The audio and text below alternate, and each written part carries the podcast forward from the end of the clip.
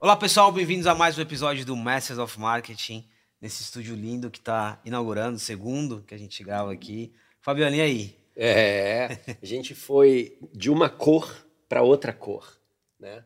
E, putz, eu falei para ele que ele ia ser um dos primeiros e ele está sendo, na verdade, o segundo a estar tá aqui o com segundo. a gente. E a gente está muito feliz de ter o Renato com a gente. Renato já está na nossa comunidade putz, há muitos anos, desde a da última empresa é, que ele participou como CMO e como CEO. E é um prazer ter você aqui com a gente. Prazer amigo. é meu, queridos. Muito bom estar tá aqui. Entre amigos, né? Amigo, total, total totalmente. Que, entre amigos. que você já fez tempo. por nós aqui. Renato Camargo, CMO da PagMedes, um cara que foi do varejo ali, teve uma experiência de fintech, tecnologia, agora varejo, varejo na veia. é, mas um varejo que está passando por uma transformação. Um, um mercado, né? Um mercado de farma que passa por uma transformação incrível Conta um pouquinho, assim, é, olhando de fora, uhum. é muito, a, a, palavra que eu utilizaria é, é, de, é frenético, assim, uhum. o, que a gente presencia, né? O que está acontecendo? O que está acontecendo com esse segmento? E depois a gente vai falar um pouquinho especificamente sobre fragmentos, mas o que está acontecendo com esse segmento? Boa. Querido, é, o que está acontecendo assim, é, o, o, segmento de saúde, o ecossistema de saúde, ele era, ele era muito em silos, né? Todos trabalhavam muito em silos. Hospital, plano de saúde, farmácia, laboratório, todo mundo muito em silos ali. E o brasileiro nunca deu muita atenção à saúde, tá? Isso é fato. O brasileiro só dava atenção à saúde quando o negócio já estava crítico. Só que a gente teve uma pandemia, três anos de pandemia, e foi no peito de todo mundo, e todo mundo falou: opa, eu tenho que cuidar, cuidar da saúde. E aí o que aconteceu? No meio dessa revolução, a gente teve que tomar atitudes no quais todo mundo pudesse participar do ecossistema de saúde de maneira colaborativa. Uh, ah, para você dar acesso à saúde, para você fazer uma revolução, para você conseguir fazer com que todo mundo participasse, você precisa ter capilaridade, você precisa ter acesso, você precisa ter preço, você precisa ter frequência, você precisa ter clientes. E você precisa ter uma cobertura nacional. Quem que tem isso? Farmácias. Então as farmácias acabaram assumindo um papel de primeiro atendimento, de trazer todo mundo, de resgatar todo mundo, que ela sempre teve, né? Vamos lembrar que eu, pelo menos, vai, eu tenho meus 42 anos, eu sou do interior de São Paulo, minha mãe não me levava, e pai médico, minha mãe não me levava no hospital quando eu tinha alguma coisa, uma dorzinha mais leve, ela me levava na farmácia. Lembra, Tem pai médico. Tem um pai médico. E ela me levava na farmácia, tia Luzia. Óbvio, não era uma coisa mais séria, enfim. Ah, tô com uma dorzinha aqui, uma dor de cabeça tal. Isso 40 anos, 39 anos atrás. Tia Luzia lá, toma aqui, tal coisa, etc. Naquela época, meio que farmacêutico ficava naquela zona cinzenta, você podia prescrever, não podia. Uh, e aí, de repente, as pessoas começaram a ter plano de saúde, enfim, a saúde pública também começou a melhorar, o SUS, que eu sou super fã do SUS, mas também começou a melhorar. E aí todo mundo começou por qualquer coisa a ir para o hospital ou ir para o posto de saúde. E isso virou uma hecatombe no sistema de saúde, né? As pessoas deixaram de ir para a farmácia nesse primeiro atendimento. Com a pandemia, as coisas começaram a ser resgatadas. Então, esse primeiro atendimento, tipo, pera, tenho telemedicina na farmácia, tenho produto na farmácia, tenho remédio na farmácia, agora tenho exames e testes rápidos na farmácia. Ainda posso comprar uma coisa de conveniência, um chocolate, uma bala, alguma coisa. Tem cosmético, tem higiene beleza. Por que, que eu vou em outro lugar? É meio que modelo americano, sabe? CVS, Walgreens, que a pessoa entra ali, tem de tudo. É mais ou menos esse sistema, esse, esse momento tem que a gente está passando. inclusive até remédio. até remédio, que é, é, eu tô, meu pai ele trabalhou não, não como formação, mas ele trabalhou nessa época, inclusive meu pai tem 78 anos, ele trabalhou nessa época como ali em, em farmácia. Uhum? Eu não posso dizer como farmacêutico, mas ele trabalhou certo. e era muito isso. Então, o que você está contando aqui é que teve um ressignificado do papel, porque a farmácia tinha essa coisa até de acolher, né? Um bairro, uma comunidade, você, você mencionou o nome ali, da, e depois você tem uma, uma mudança onde a farmácia vira algo muito transacional ali, e agora Exato. parece que a gente volta para esse contexto de, de ter outros atributos ali, né? É, é até para tirar o estrangulamento do sistema de saúde, saúde pública e saúde privada. Tá? Tem, tem um dado que é super alarmante. 80% das pessoas que vão para os hospitais para emergência ou então para um posto de saúde não precisavam ir até lá. Poderiam resolver seus casos com a telemedicina. Ponto. 80%. Então, é ruim para o plano de saúde, porque a sinistralidade bate na tampa. É ruim para o hospital, porque não consegue né, trazer as pessoas que estão em urgência, porque, obviamente, você tem uma fila grande. É ruim para todo mundo, então, pô, se você tem uma farmácia do lado que pode fazer esse primeiro atendimento, a pessoa chega lá, está com uma dor de estômago, pô, vem cá, tem consultório farmacêutico aqui. Entra, é, vamos chamar o médico, chama o médico. Médico e farmacêutico trabalhando juntos. Aí o médico pergunta, ah, tem tal coisa, faz tal exame aí, ah, fiz, doutor, deu tal resultado. O cara já passa o diagnóstico, já pega, já faz uma prescrição, já manda via SMS, todo mundo sabe, né, uma média da vida, você abre ali a receita, o farmacêutico já pega, se tiver que aplicar alguma coisa, já aplica, você pega, vai embora.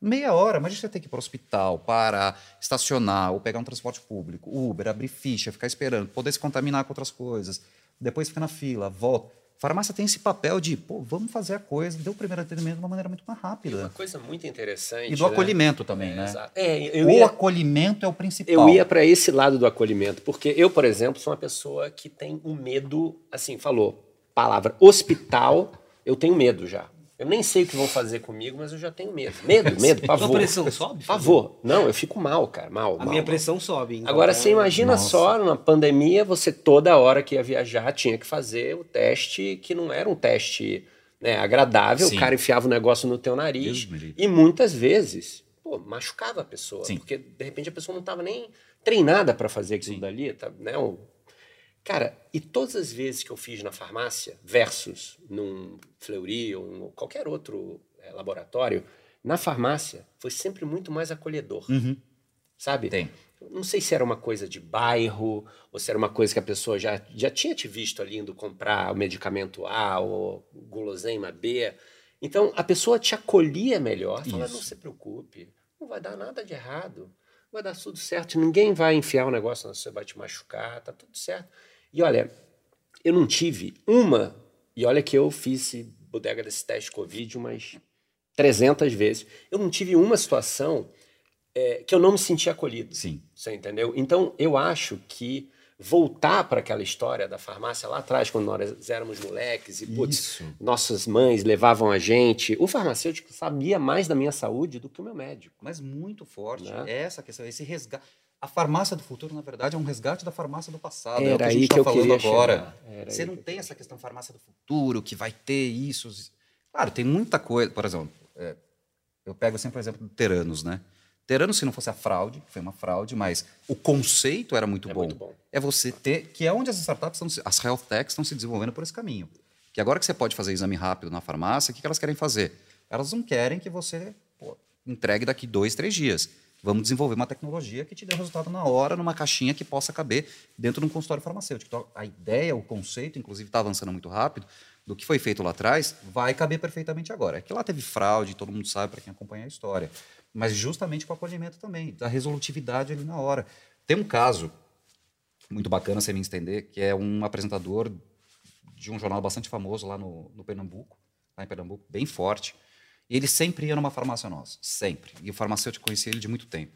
Aí chegou um dia que ele pediu para usar o banheiro duas, três vezes. Aí o farmacêutico falou: tem alguma coisa aí. Ele falou: vamos fazer uma eu, glicemia. Você postou isso, né? Postou cara, vamos fazer uma glicemia? O cara fez. O cara estava pré-diabético. Foi para o hospital, o cara estava quase a ponto de ser internado. Ele descobriu que ele era diabético ali. Cara, vem do acolhimento do farmacêutico. Veio da rapidez, mas da, do, de, e de uma observação não técnica. Não né? técnica. do cara que estava o tempo todo vendo e fala, tem alguma coisa errada aqui. O hospital vai fazer isso? Não, não vai. Bom, você pode até fazer, o laboratório também pode fazer, mas vai te cobrar uma bomba, tem que entrar numa fila, tem toda uma história. Ali não. Pô, quanto custa um exame desse? Na verdade, aquele dia deve ter sido até de graça, porque a gente faz muito teste assim de graça. Porque minha, minha preocupação agora, meu objetivo agora não é ganhar dinheiro com isso é ter fidelização de cliente, é fazer com que a farmácia chegue ali. Agora, é, ok, né? Eu acho que está tá muito claro esse, o conceito da farmácia do passado sendo aplicado agora, mas num novo contexto em que, ok, eu acho que aqui fica muito claro para um, um ponto de, pro ponto de pro ponto físico ali, para farmácia. Mas agora a gente tem um contexto de multiplataforma, Sim. né? É app, e-commerce, enfim, aí toda essa digitalização. E aí, né? Esse acolhimento fica ali no físico, dá para traduzir para as outras plataformas? Como que faz esse, é, esse novo contexto agora com muita tecnologia também? Dá. Primeiro que a gente vem crescendo muito, farma... o varejo farmacêutico, pós-pandemia, que daí todo mundo teve aquele boom na pandemia, do digitalização, acabou a digitalização, pós-pandemia, volta para o físico. Então, muita gente acabou caindo. A farmácia ela continua crescendo. O varejo farmacêutico está crescendo muito na omnicanalidade. E a gente tem vários canais, né? A gente tem WhatsApp, a gente tem app, a gente tem site, tem televendas, que continua sendo um canal muito forte, especialmente para quem atua forte no Norte e Nordeste. A gente tem que entender que você tem que oferecer para o cliente omnicanalidade. Você não tem que falar, tem que ser tal canal ou tal canal. Eu não posso ter uma miopia como gestor falando, eu quero estimular o site, eu quero estimular o app. Não, eu tenho que ser omnicanal. Vamos lá. Quando você vai para o Norte e Nordeste, são regiões menos maduras digitalmente, como Sul, Sudeste Centro-Oeste, até pela cultura local tal. Eu tenho televendas muito forte. Está aqui, televendas. Quer ir para o site? Beleza, mas tenho televendas. Eles querem ali. Quando eu venho para o Sul, Sudeste, ah, é digital. Todo mundo no app. A gente tem que entender, interior de São Paulo é site, não é app. Por quê? Porque eles não têm tanto app quanto as capitais. As capitais sempre tiveram app, Uber, 99, Rap. O interior não tem tanto. Então eles gostam mais de site do que app. As capitais sim é aplicativo. Agora, se eu boto toda a minha energia, posso comprar uma bandeira de querer, ok, estimular um canal. Mas eu tenho que dar a omnicanalidade. E o cliente omnicanal meu, ele é muito forte. É o cara que liga no televendas, mas faz um clique retiro para ir até a loja. Na loja ele vai comprar mais alguma coisa, ele vai encontrar com o farmacêutico, ele vai fazer uma outra coisa. O app é muito forte, porque também tem muita oferta exclusiva no aplicativo, porque daí eu quero estimular o canal. Mas eu também disponibilizo um clique e a pessoa compra no app e vai retirar na loja. Ou então faz as duas coisas. Eu sou um cara 100% digital. Pô, fui de fintech, nativa digital, né? Eu amo app. Amo. Só que tem hora que eu estou indo no caminho, eu tenho minha cesta, meus dados estão ali, eu compro recorrentemente as mesmas coisas. Tem alguns medicamentos que eu tomo de uso contínuo. Não adianta, estou dirigindo, não vou usar o app nem o site, vou bater o carro, vou tomar uma multa. Eu ligo no televendas. Oi, tô lá. Senhor Renato, tem a sua cesta preparada aqui? É essa cesta? Eu falei, sim. Qual loja o senhor quer? Ah, daqui 10 minutos vou voltar na loja tal, porque eu vou passar no caminho. Vou lá e retiro.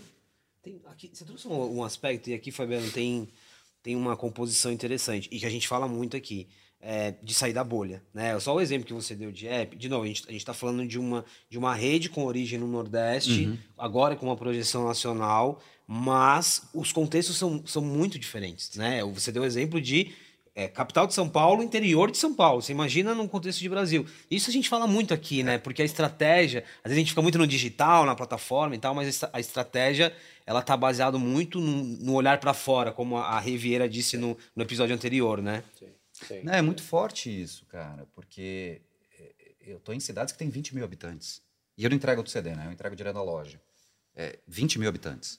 20 mil habitantes, o que, que eu vou fazer? Eu vou estimular um aplicativo para uma cidade de 20 mil habitantes que porventura, no interior do norte, numa população ribeirinha, que às vezes eu entrego de canoa, literalmente, a gente tem às vezes uma canoa para poder entregar, na pandemia a gente fez isso.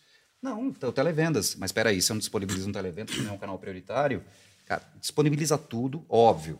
Você vai vendo investimentos, vê o que dá certo, o que não dá, etc. Ah, vou fazer venda no metaverso. Não vou. Então não vou privilegiar esse canal. Mas pô, todos os outros que estão voando, Deixa. O tal do metaverso não deu certo mesmo, hein? eu, disse, eu disse pra vocês. É, vocês ficam muito falando de metaverso. Não deu certo é, é mesmo. o hype, é o hype. É o hype. O, o tal do metaverso não deu certo duas vezes. Ele não deu certo quando ele foi aquele Second Life Second e life. agora como Esse. o metaverso não deu certo. Mas no final do dia, eu acho, eu acho interessante porque essas microcomunidades né, ao redor das farmácias, né, elas, elas precisam de acolhimento, elas precisam da conveniência, elas precisam é, dessa humanização. E aí a minha pergunta para você é: o que, como é que você está olhando o desenvolvimento do marketing, é, utilizando, por exemplo, creators e utilizando é, essa parte de, de, retail media, que é algo que tá, a gente está monitorando há bastante tempo também. Quais são é, é, os canais que você está uhum. olhando que são mais estratégicos para você manter essa humanidade, claro. manter esse acolhimento? Deixa eu, acho que é deixa eu pôr uma pimentinha nessa pergunta. É. E aí, de novo, olhando de fora. Assim, é. E aí, eu só adicionaria, né, em todo esse lance de canais, é sobre grana, cara, porque olhando de fora, a gente olha para você e fala assim, cara, é muita grana. Tem dinheiro aí, tem BBB, tem, enfim. Fala um pouco também sobre bora, isso. Bora. A gente tem três é, três vertentes dentro da PagMenos muito claras em relação à divulgação, canais e marketing. Vamos lá. É, primeiro é dados. Eu não vou nem colocar aqui na conta porque é CRM, é dado, dado, dado, dado. Pô, eu estou falando de uma das áreas mais regulamentadas da LGPD no Brasil, que é a área de saúde, inclusive o tempo todo tomando porrada, porrada. Então tem uma questão de adesão ao tratamento, regra de relacionamento. Ponto. Dito isso, isso é a base.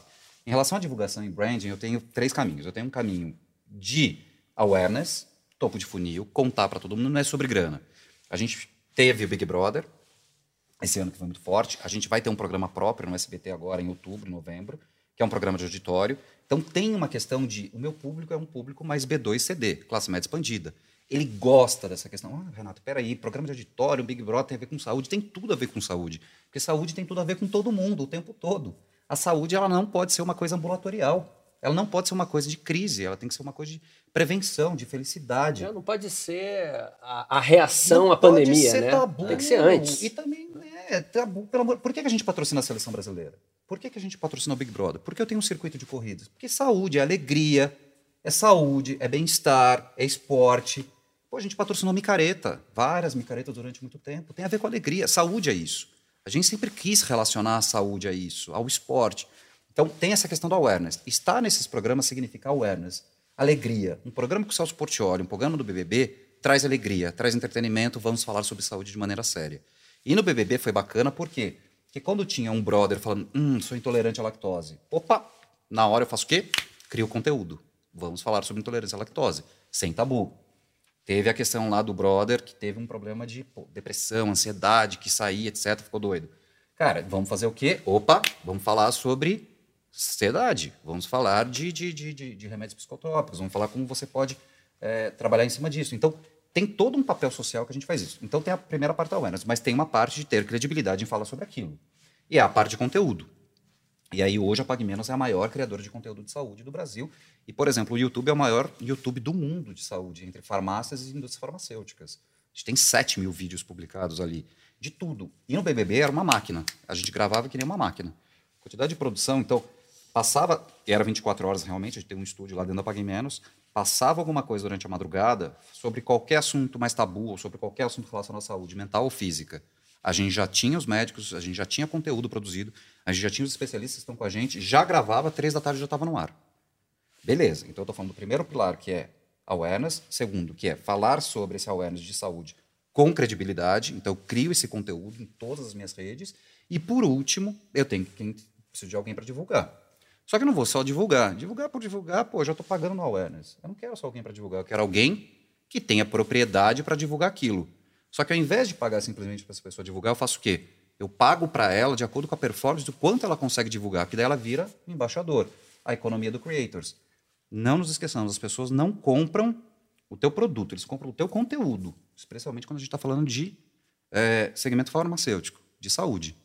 Eles não vão comprar, ah, a, a, a, a, fralda. Eles não vão. Não, eles vão comprar. Peraí, quem que me recomendou? Qual o conteúdo? O que estão falando sobre aquilo? Então eu vou comprar. E aí eu criei um social commerce que qualquer pessoa pode se cadastrar lá, ganha uma comissão por vender os produtos. Simplesmente o que ela tem que fazer é: tá aqui meu link, pelo meu link e ganhe dinheiro. Não, não é porque você está aqui, não, e você se escreveu como nosso amigo, mas acho que tem, é um caso muito concreto de composição de, de, de meios e investimento, porque eu, eu falei isso nos bastidores, né? Ok, tudo bem, você, você coloca ali um investimento altíssimo no Sim. BBB, mas o, o trabalho pó, é, começa ali, na verdade, é, né? É. Tem um desdobramento, for dados, tecnologia, conteúdo, isso fica muito, muito, muito claro. Deixa eu só pegar um, tá. mais, mais um, apimentar mais uma coisa aqui, quando você fala do awareness. É, tem um estigma nesse segmento, né? Que, e, e, que está sendo trabalhado, mas de onde vem esse estigma? É um outro estigma. Você falou de dados, LGPD, né? Tem aquela discussão, nossa, mas é, eu vou dar o meu CPF para uma farmácia, o que, que vai acontecer? Mas você dá seu CPF para várias outras indústrias. Na farmácia tem uma outra conotação. De onde vem isso? Isso também está ligado ao estigma que tem a indústria farmacêutica, os laboratórios. Tem, tem um trabalho aqui de reverter essa imagem, não tem? Tem. A indústria farmacêutica ela tem quase a mesma. A indústria farmacêutica nas farmácias, quase o mesmo peso de rejeição que os bancos.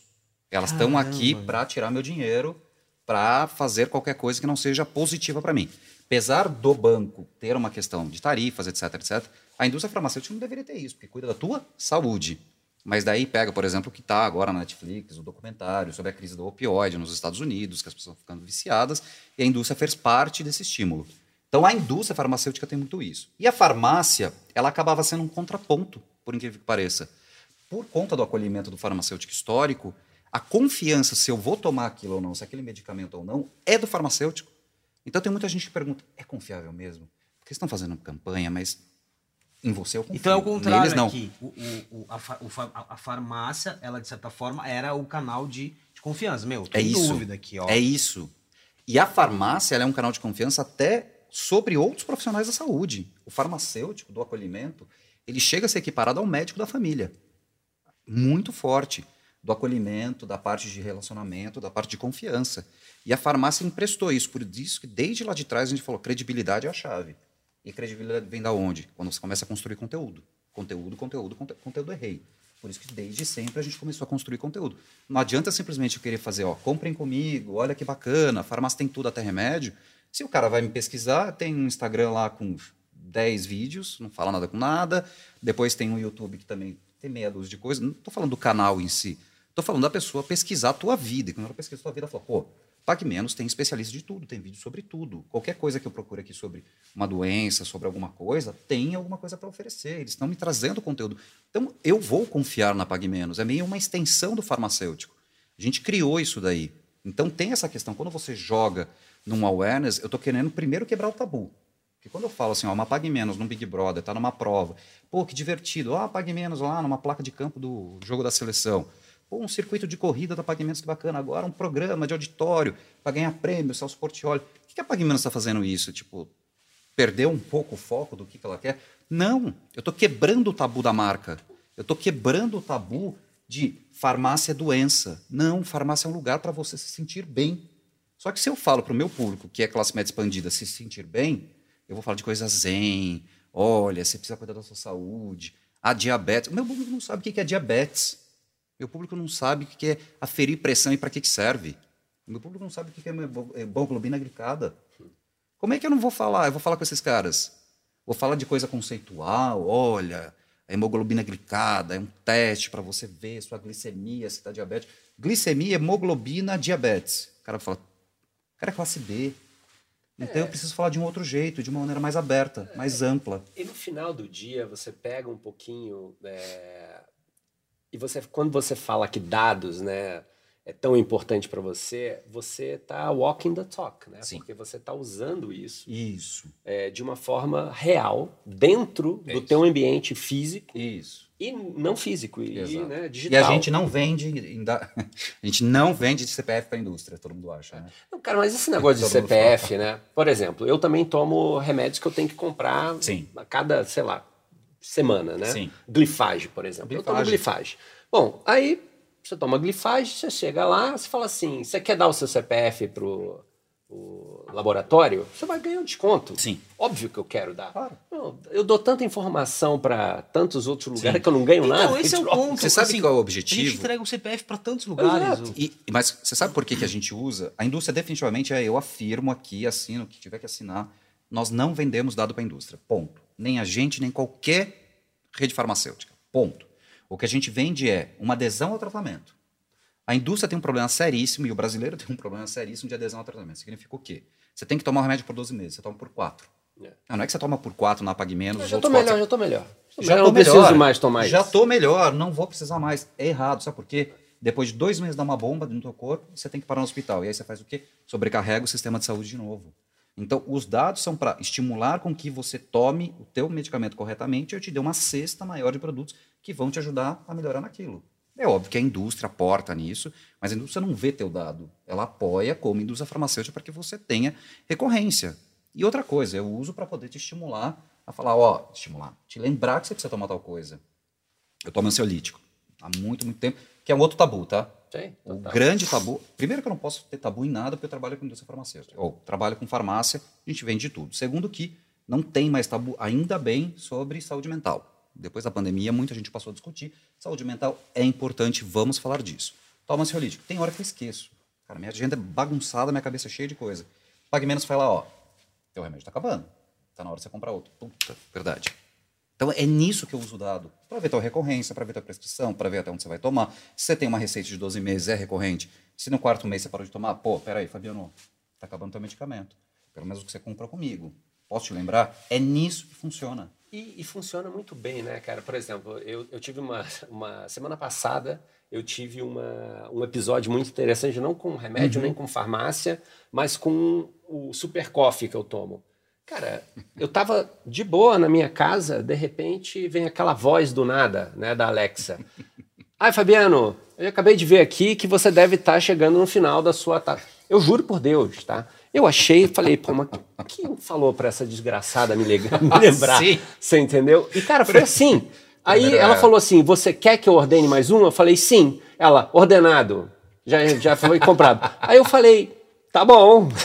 tá, tá tudo incrível. Tá bom. Tá você certo. acaba de receber 300 caixas de Super Coffee, porque deu um problema no sistema, começa a chegar carregamento na sua Mas casa. Mas no final, né, cara, quando a gente fala dados é o novo petróleo, uhum. eu não acho que dados é o novo petróleo. Dados é oxigênio. Sim. E você precisa usar isso de uma forma ubíqua.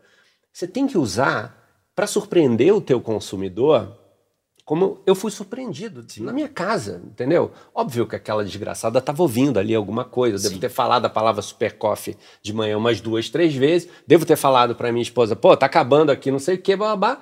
Pegou o dado e facilitou a nossa vida como consumidor, Sim. entendeu? Então, eu acho que no final do dia é um pouco sobre isso, né? Como é que a gente tem esse fine tuning de escolher, de, de saber como é que a gente usa o dado né, para facilitar a vida do consumidor. Isso. Porque no final do dia, a gente, como consumidor, só quer isso, né, cara? Sim. Quando estiver acabando meu glifagem ali, eu quero receber um WhatsApp, nem, pô, nem SMS, eu quero receber um WhatsApp. Oh, tudo bem, Fabiano? Ó, vi aqui que você deve estar tá nas últimas duas cartelinhas de glifagem. Quer que eu mande o glifagem aí na sua casa? Chega em 25 minutos. Pum, clica aqui, acabou. E, e aqui, é aqui, e aqui é exatamente tem, isso. Mas aqui tem um outro aspecto importante o surpreender é legal, mas aí você tem uma jornada para completar, né? Então, beleza. Tá, eu te aviso, mas eu, eu tiro, é, eu tiro a fricção, Sim. né? Nessa interação no WhatsApp eu consigo tirar é, todas as fricções possíveis e eu entrego. Porque aí, de novo, né? Beleza, você conseguiu chegar nessa etapa de surpreender o Fabiano. Aí, ó, Sim. a tua logística ali, uma série E aí, de... por que, que a farmácia, ela tá ganhando esse jogo, né? Porque a farmácia é, tem capilaridade. Você pode pegar a top 10 aí dos varejistas nacionais, primeiro Boticário, Cacau Show, depois vem as farmacêuticas, as, as, as redes de farmácias, todas. Então, DPSP, RD, a gente. Então, tem muito. Ah, tem espaço para mais uma farmácia? Tem. Tem porque a capilaridade permite que você entregue super rápido na casa do cliente, e a gente consegue quase disputar aí com os grandes marketplaces de entrega super rápida. E outra coisa, a farmácia virou hub de saúde e todo mundo precisa. Então, ao invés de ficar indo no hospital, as pessoas estão indo na farmácia. Então ela consegue ali na farmácia ter o hub de saúde comprar tudo e também coisas de conveniência. Então, ao invés de ir no express da vida, numa proximidade, está indo na farmácia. Então a farmácia vai caber um em cada esquina. Então tem isso de maneira muito forte. Tira uma dúvida, e, é, e é aqui muito sobre o exemplo de CVS, é claro que o Walgreens e CVS elas têm perfis diferentes, Sim. mas trazendo isso para o Brasil, é, talvez caberia uma pergunta aqui, né? Tá, mas é, vocês estão perdendo foco? Você mesmo trouxe. Vocês estão perdendo foco, não estão? Na, na, ponta do lápis, o que representa ter ali outras categorias? Sim. O que representa, por exemplo, você fazer uma parceria com uma Mondelez para levar Sim. indulgência, assim. É sobre. Tá bom, é sobre conveniência, mas do ponto de vista de receita, Sim. o quanto que isso adiciona para você um esforço de desenhar novas estratégias, novos Sim. parceiros, o, o que, que muda aqui? O que, que muda? 50% da minha receita, da minha venda, do meu volume continua sendo medicamento. 50%? 50%. E vai continuar. Mas já foi 90%. É, a gente já saiu de 90% para 50%. Talvez isso não mude. É, talvez isso permaneça, porque não estou dizendo que o brasileiro está ficando mais doente, mas o brasileiro está ficando mais consciente. Então, ao invés de você tomar remédio só quando você está ruim, deu crise, as pessoas estão passando a tomar antes. Então vai permanecer nisso, não é que vai cair, o brasileiro vai ficar feliz da vida, não. Inclusive porque o brasileiro está envelhecendo cada vez mais rápido, tá? É, isso é fato. A pirâmide, a base, ela está tá, tá mudando. Mas, a partir do momento que você vai num lugar para comprar o teu medicamento, você tem outras opções de coisas para comprar. Então começou com as vitaminas, depois com o infantil. Pô, se eu tenho um exame de beta-HCG, se é uma gravidez desejada, obviamente, vamos ponderar isso, por que, que eu não completo a tua jornada comigo? Tem fralda, eu tenho nutrição infantil, eu tenho tudo ali. Então tem que oferecer isso. Por que, que eu vou fazer para uma mulher grávida ter que sair dali e ter que comprar em outro lugar a fralda? Tanto que a Pague Menos hoje é o maior vendedor de fralda do Brasil. A gente vende muita fralda. Ah, tá bom, eu vou ali fazer uma questão de estética. Vamos pegar o Zempic. O caso do Zempic. Todo mundo tá falando do Zempic. Eu ia que falar bom isso. que vende você chocolatinho, vende Ozempic. Que bom que você trouxe essa discussão, porque assim, é, vamos lá, vamos lá, já explodiu o Ozempic. Hoje o Ozempic ele está representando até 3, 4% da receita das farmácias só, do Brasil. Só, só uma informação, desculpa. É. O Ozempic está causando uma questão econômica na, na balança da Dinamarca. Dinamarca. Assim, é uma discussão... Dinamarca. Não, e vamos lá. Vocês sabem que explodiu o Ozempic nos Estados Unidos e acabou em todas as farmácias, por quê, né? Pela uma trend de TikTok. Sim foi o TikTok. Igual aconteceu com Carmed, Fini, Carla Cimed, todo mundo. Foi exatamente isso. E o Ozempic, como tem prescrição, você pode ir lá e comprar. Então, quando você olha os top 10 é, é, remédios, ou SKUs, vamos dizer, vou pegar remédio que tem coisas que não são remédios ali no meio, da Pag Menos, todos têm uma certa relação com estética. São os Ozempics da vida, tem alguma coisa em relação. Cara, se a pessoa está indo, no caso do Ozempic, que não seja diabetes, mas que seja uma questão estética, comprar ali, por que, que eu não vou complementar a cesta dela com produtos que possam favorecer a questão da preocupação estética dela? Então você começa a oferecer o quê? Uma barrinha de proteína, uma alimentação saudável. Aí você vai colocando coisas e aí vai aumentando. E aí a pessoa está no balcão, ah, por que não um chicletinho? Por que não uma água? Não, peraí, se eu sou passagem, o walk-in, como é uma CVS, a pessoa vai entrar na farmácia. Para quê? Para comprar remédio? Não. Para comprar fralda? Não. Pô, por que não comprar uma água? Para que eu vou no proximidade, não vou citar nomes, mas ou naquela outra de varejo alimentar mais próxima, se eu posso comprar aqui na farmácia que tem muito mais loja. Então, quando você pega um varejo alimentar, tem o quê? Os maiores, 300, 400 lojas. Pague Menos tem 1.600. Então, tem muito mais. Então, você vai complementando. É claro que dentro de um universo que faça sentido. A gente não vai começar a colocar coisas a qualquer custo que não façam sentido dentro da, minimamente dentro daquela jornada. Eu não vou colocar ração de cachorro. Eu posso sim começar a vender medicamento para pet, que é muito importante. Para você não ter que sair quebrando a tua jornada, você pode comprar um medicamento ali. Porque geralmente pet, para quem tem, eu tenho alguns, ele precisa tomar medicamento humano e animal. Pô, quebrou a jornada, por que eu não concentro? Isso sim, agora, vou colocar ração ali.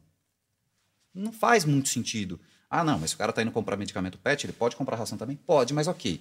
Vamos Sabe, entender também essa, espaço. Isso aqui é outro ponto interessante. Essa decisão sobre inclusão, duas dúvidas sobre a inclusão de categoria.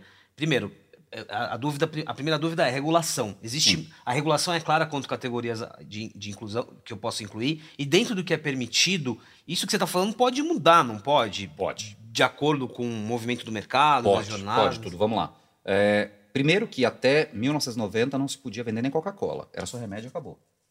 E é, foi a própria de regulação total pesada, né? Foi a própria Pague Menos que botou um exército de advogados e foi até o Congresso e foi até o governo para mudar a legislação para pudesse vender Coca-Cola, refrigerante, etc. Foi a Pague Menos que começou isso.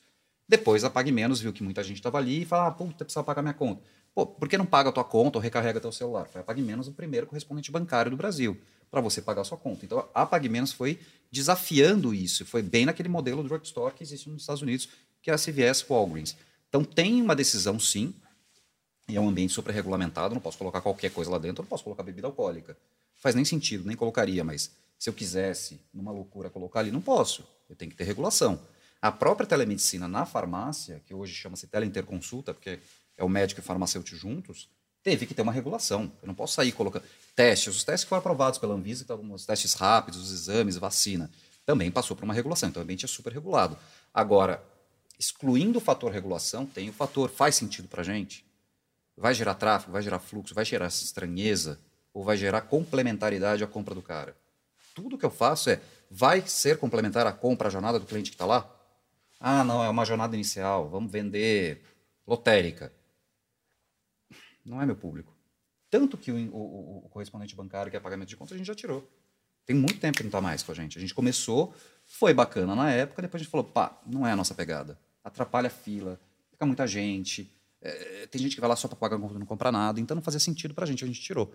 Então tem que ter uma complementaridade à cesta do cliente. Que aqui você está prejudicando uma. O cara vai lá comprar remédio, está doente, vai porventura, quer ir embora rápido, aí tem uma fila enorme de gente pagando conta. É, não faz o menor Come, sentido para gente. Começo do mês. Começo do mês, 39 pessoas recarregando o celular. No supermercado, vá, bacana, o supermercado tem 38 caixas. A farmácia é um ambiente menor, tem três caixas, quatro caixas no máximo. Deixa eu trazer um, um, um tema que o Fabiano trouxe aqui nos bastidores e aí, quando você fala do Zempic, TikTok tá, tá de, indiretamente relacionado, uhum. mas tá. Que é live commerce ou live shopping, não importa o termo. É, a gente ainda discute muito o conceito, né? Geralmente a gente fica, a gente olha quando tem ali uma Black Friday, uma concentração, mas isso tá rolando e tá rolando com resultados, né? Eu queria que você falasse um pouco sobre. Tá. É, live commerce, eu falo que assim, é o futuro desde que, novamente, você tem uma credibilidade naquilo que você está colocando. É, é, o famoso live shot que tinha aí nas redes de TV, todo mundo sabe isso, 011 1406.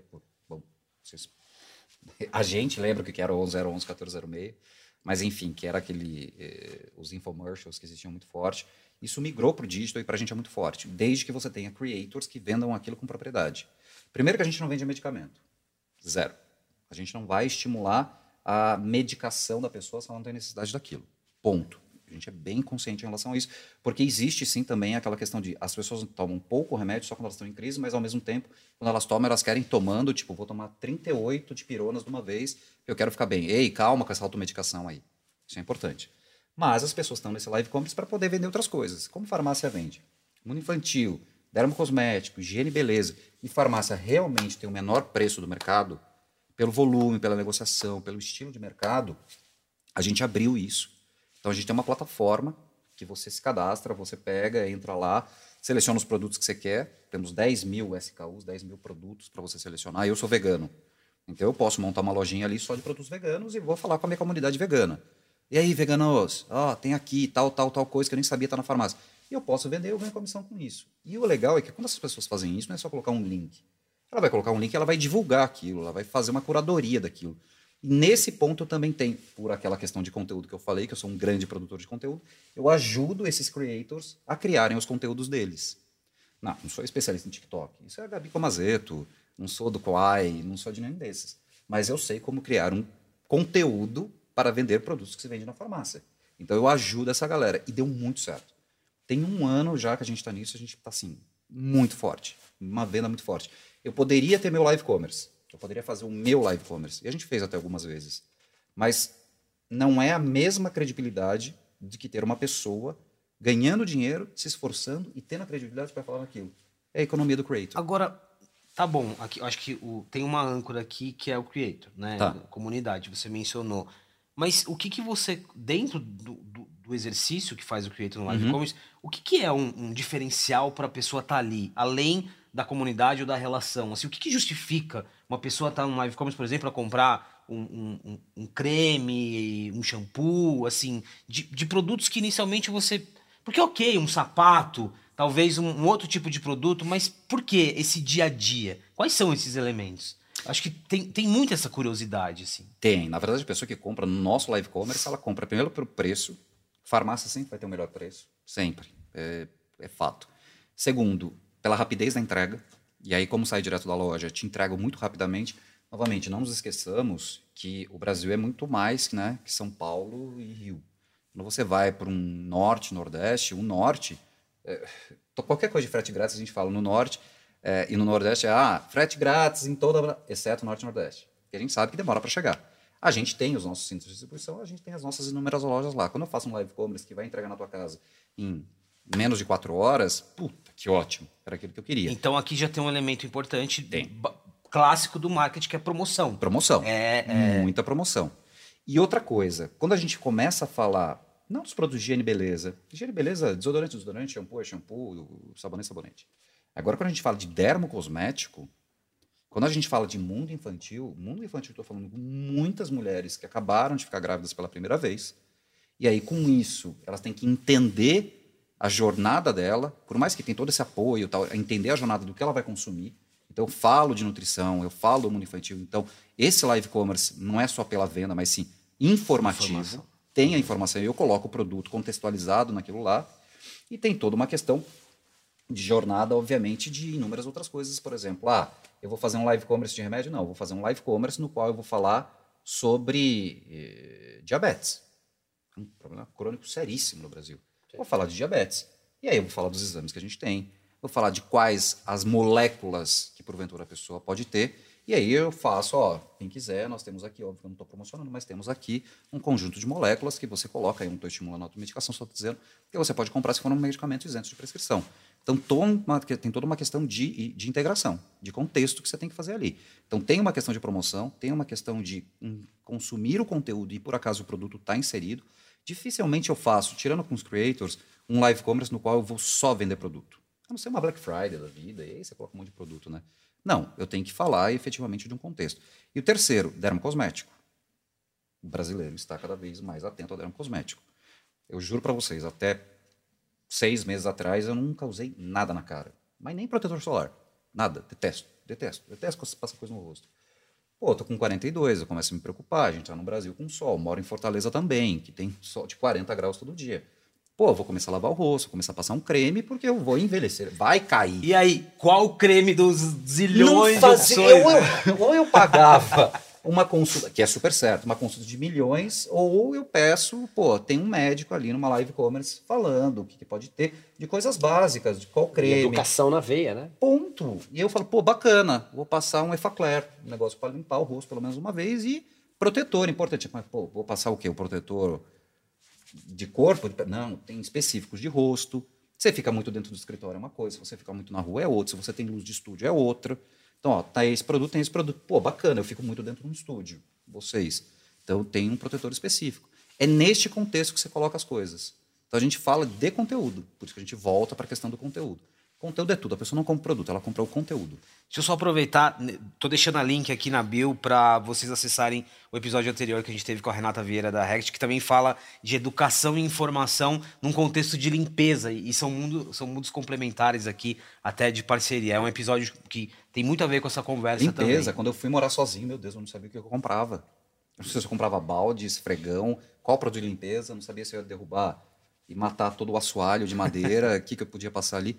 Farmácia é a mesma coisa, quando você fala dos produtos. Dermocosmético, educação. A gente fez uma live de dermocosmético para homens, cis, trans, que seja. Foi muito bacana, muito bacana.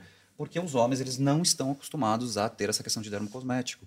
E não é de beleza, não é base, não é nada. É simplesmente o que você tem que fazer para lavar a pele, o que você tem que fazer desde Às cedo. vezes você não tem nem a curiosidade, né? Não, é. Você vai lá, tá tomando banho, não sei o quê. Eu olho as coisas da minha esposa e eu olho ali e falo, nossa, esse negócio, eu vou experimentar isso aqui. Tá lá, rosto. Pá.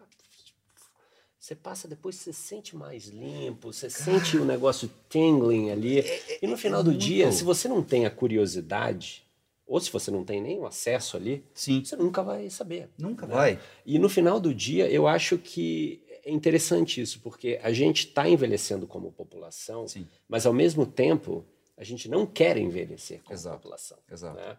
E a gente quer fazer os tratamentos XYZ, mas aí você pega uma pessoa cagona, tipo eu, que não vai tomar um negócio de botox no rosto nunca. Sim. Você entendeu? Mas tem ali o dermocosmético que vai te ajudar no processo de limpeza. Não é nem uma questão só de. Não é estética, Exatamente, estética é limpeza, é limpeza se sente bem. O meu marido, ele usa todo.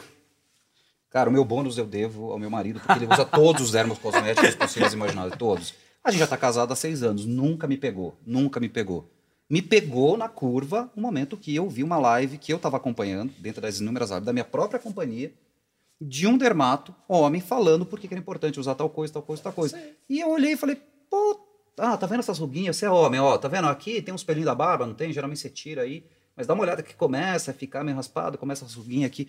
Então, assim, eu falei, cara, eu tenho isso, bicho.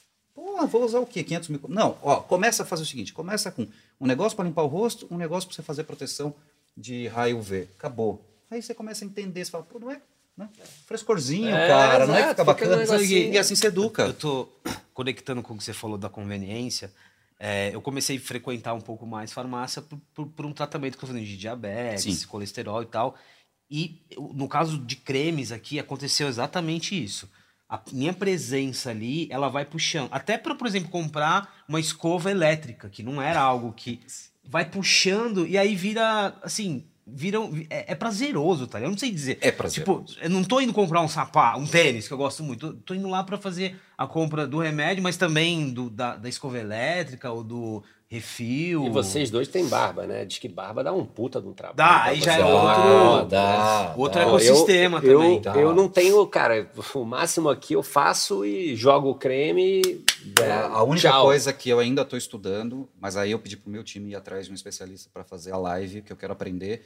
É, tá ficando, tá ficando tudo branco aqui. Pô, oh, mas... Será que eu vou colorir? Ah, eu, tô, eu tô ficando feliz que tá saindo uns aqui, ó. Então, eu que... você quer ficar. eu tô ficando feliz. Então, eu tô meio incomodado porque. O paciente tô... vai descolorir não, a barba. Mas eu acho que quando eu ficar com ela toda branca, tudo é, bem. É. O problema é que eu tô com aquela coisa de bode velho aqui, sabe? Eu tô parecendo o, o, o, aquele personagem do Chico Anísio, sabe? Bento Carneiro. Bento Carneiro, com o negócio aqui, cara. Eu falei, não, em algum momento eu vou passar um grecinho aqui. Ó, eu ainda tô com orgulho de três fiozinhos que tem aqui, mas não sei também se isso, isso vai mudar. Ei, eu queria super agradecer. Obrigado, querido. É, é, é muito legal como a gente quando a gente transforma um papo duro inicialmente, né? Uma, uma conversa super legal. E para terminar, é, e aqui eu acho que talvez você vai ter que ter uma modéstia aí, um, um mas o que que. E, o, pague menos antes de você, antes da chegada. Eu acho que é uma junção do que você traz, tudo que você falou, né? Porque é complexo o que você está narrando aqui, uhum. é, de conteúdo, de informação, num segmento que, apesar das transformações, ele é regulado, ele tem muitas, tem muitas pontas que você não pode deixar solto. E essa cabeça de dados, de tecnologia, dessa transformação de Pague Menos, o que veio de Renato, né? Dessa cabeça tech, mas o que já tinha ali na companhia, é, o, o próprio, a, capilaridade, uhum. a própria experiência da empresa ali. Olha, é, a minha vice-presidência não existia, né? Uma vice-presidência de clientes. É, aliás, poucos varejistas têm uma estrutura de vice-presidência de cliente reportando direto ao conselho e ao CEO da companhia. Então não tinha. As diretorias que eu tenho, elas estavam espalhadas em outras vice-presidências, até que eles falaram, bacana, é uma companhia que sempre falou muito com o cliente, até pela questão do acolhimento, mas a gente precisa de alguém olhando para a jornada ponta a ponta. Então, não é bem o Renato, mas a vice-presidência, foram buscar alguém com esse perfil, que tinha perfil tech, eu já passei por fintech, tinha experiência de varejo e tal. Então, eles foram buscar alguém com perfil, mas é a vice-presidência, a, a, a, empresa ser tão arrojada de criar essa estrutura, olhando o, a jornada completa do cliente. Foi bacana. Então, nisso que eu acho que pode dizer que teve um antes e depois. Um, tem muito trabalho em cima disso, e esse trabalho tem muito a ver com ser arrojado, ser inovador, isso é totalmente Pague Menos. Pague Menos sempre foi, justamente por ser uma empresa de origem nordestina, ela sempre teve que quebrar muita barreira. Quando a Pague Menos chegou em São Paulo, imagina, os nordestinos chegando em São Paulo, que isso? Hum. Baixou o pau de arara aqui, e era nesse nível de preconceito, a gente está falando de anos 90. Então teve muita porrada, teve muita porrada, e ela teve que se reinventar o tempo todo. A Pague Menos tem essa questão de inovação. Então, quando junta as duas coisas, uma empresa que dá total autonomia para que você possa falar de cliente, pensar cliente, respirar cliente e te dá toda a questão de inovação, vai em frente, vamos quebrar barreira, aí é o melhor dos mundos. Daí permite que a gente faça tudo isso. Né? Muito bom. Fabiano, Cara, curti de temos, novo. Temos o segundo episódio no nossa, na nossa esse casa nova. Lindo, né? né? É, Relato aqui. fala bem, hein? É. Não, e esse Muito estúdio bom. aqui é para vocês, nossos Excelente. associados, empresas que fazem parte da nossa comunidade para gravarem, para gravarem aulas aqui, a gente vai vai expandir a brincadeira aqui. Parabéns, gente. É isso. Rê, muito obrigado. Obrigado, querido. Parabéns. Um obrigado. ótimo fim de segundo semestre aí que vai ser bem intenso. a gente está falando aí de Black Friday final do ano. Isso. Pessoal, obrigado pela companhia de vocês em mais um episódio do Masters of Marketing nessa nova fase, nova casa, novo estúdio. É isso.